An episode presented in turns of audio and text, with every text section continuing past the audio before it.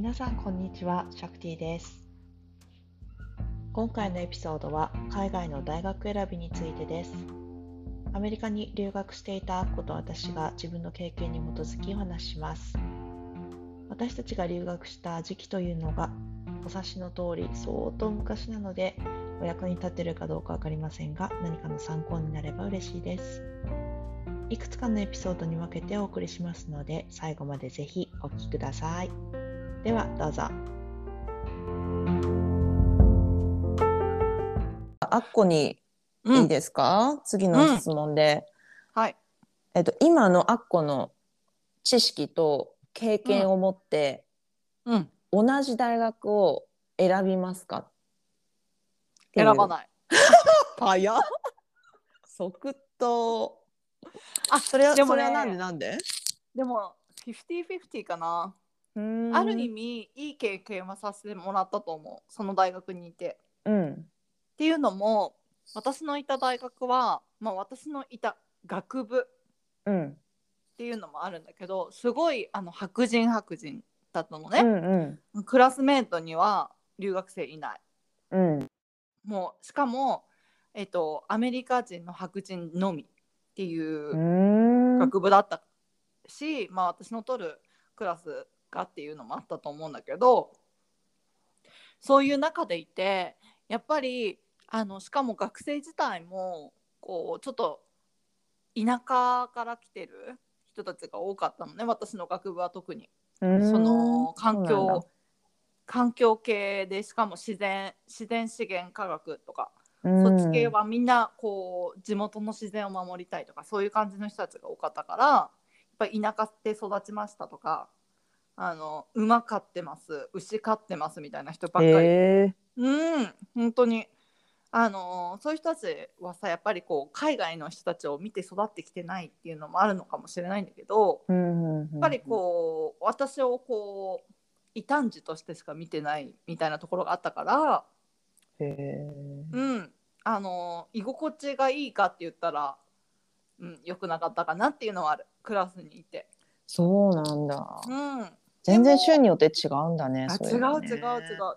でもだからさこうやっぱりさこの日本人だからとか海外の人だからってちやほやされるっていうよりはあの、まあ、アジア人だからっていう目で見られてちょっと下に見られるっていうことが多かったかな。へえうん、あでももう一括りなんだね。そうそうでもね、うんその経験があるからやっぱり例えば日本にいる海外の人たちとかマイノリティの人たちの気持ちもわかるし、うん。まあそういう経験をしてたんだみたいな自分がしたから。あうん。だしやっぱり今ここにいてオーストラリアにいてあのマイノリティの人たちとかアボリジニの人たちってきっとこういうなんていうの疎外感を受けてるのかなとかーうん。こうラッテルを貼られてる感じで毎日過ごしてるのかなとかそういうのがやっあの分かるようにはなったっていう得はある。う験んそれは経験しないと分かんないことだよね。うん、いくら本にうん。書いてああってもさ、とそうそう。やっぱり自らが経験をしないとそういう感情とか気持ちって湧き出てこないからね。うん。そう。ただその時嫌だなって思った気持ちがあるからなんて言うんだろう。反対に言ったら今そういうのがああったって分かってるから違うところを選ぶかなっていうのは思う、だからもうちょっとあちょっとまだ都会なところとか、ーうん。そのすごい都会なところではなくてシアトルとかじゃなくてもいいからうんうんうん。そこからちょっと離れたところとかもうちょっとこううーん留学生がもうちょっといるところとか。うんうんそういうところの方が多分居心地は良かったかなっていうのはある。あーそれはね確に、かにうん、私もそれは同意するかもしれないな。うん、その点は。ちょっとやっぱりさ田田舎す田舎すぎるままあ留学する前ってどれぐらい田舎かなんてやっぱりその当時分かんなかったもんね。うん、いくらさその歌ああっこの学校で言うと5時間ですって言われてもさえ？想像つかないもんねなかな想か。像かないしそのワシントン州その綾子も言ってオハイオだってさオハイオの中でその、えー、とクライムが多いところ、まあ、うん少なめのところってあるように、ワシントン州もいろいろあってそのシアトルとかシアトルの周り海外海岸沿いは、うん。もっとなんだろうリベラルな感じなの。もうちょっとこうなんて言うんだろうそういう差別西とか。海岸寄りの。そうあのうん、ね。なの。考え方がうんもうちょっとこう、穏やかであの海外の人たちとか違うカルチャーもウェルカムって感じなんだけどうん。ワシントン州のえっ、と東側。内陸内陸側ってことね。内陸。うん。側そうそうそう。はまた違くって全然違くって。へーあのカウボーイとか。あもうそういう話？そうそんな感じなのよ。カウボーイとかなんていうのちょっと悪い言葉で言うとなんか redneck redneck みたいな。あのちょっと、うん、こうちょっと教育がなくてみたいな。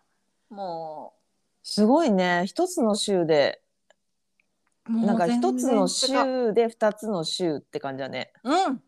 全然違う。でもねうんどうだろう。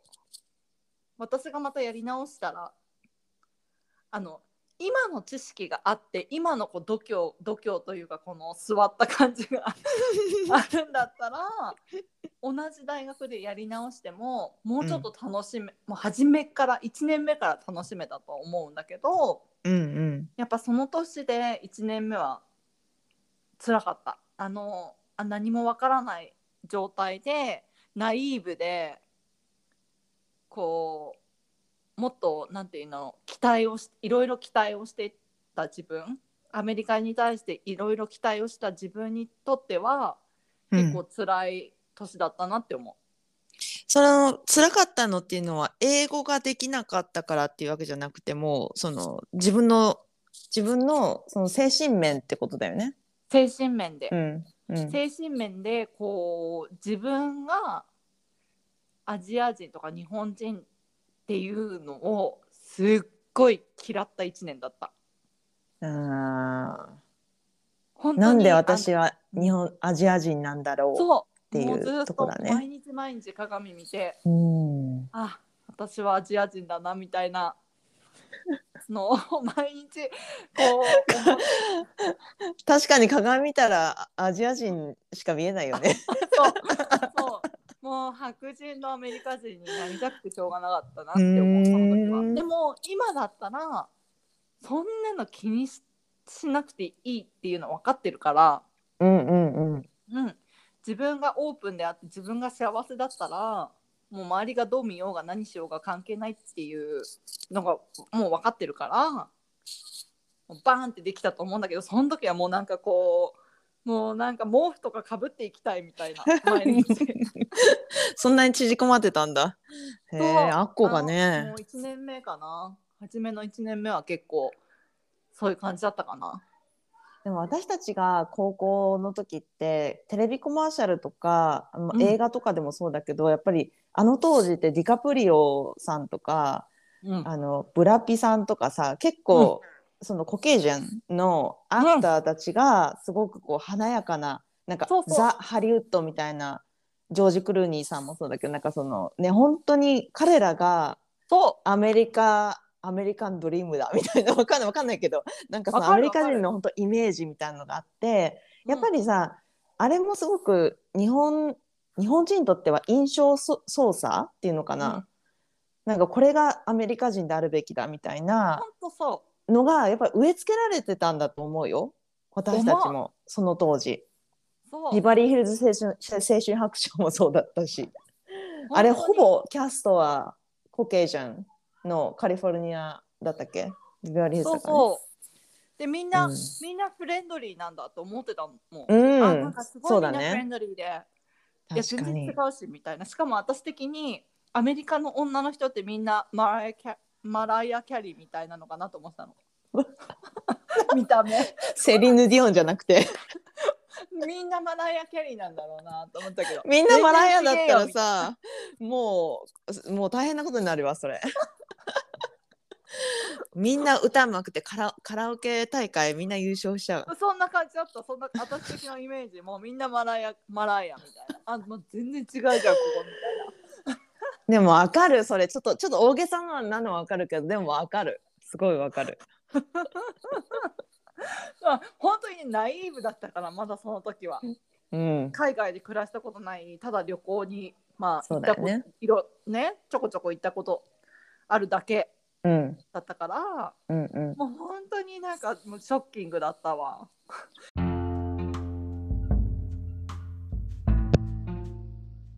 この続きは次回のエピソードになります。See you then! Bye!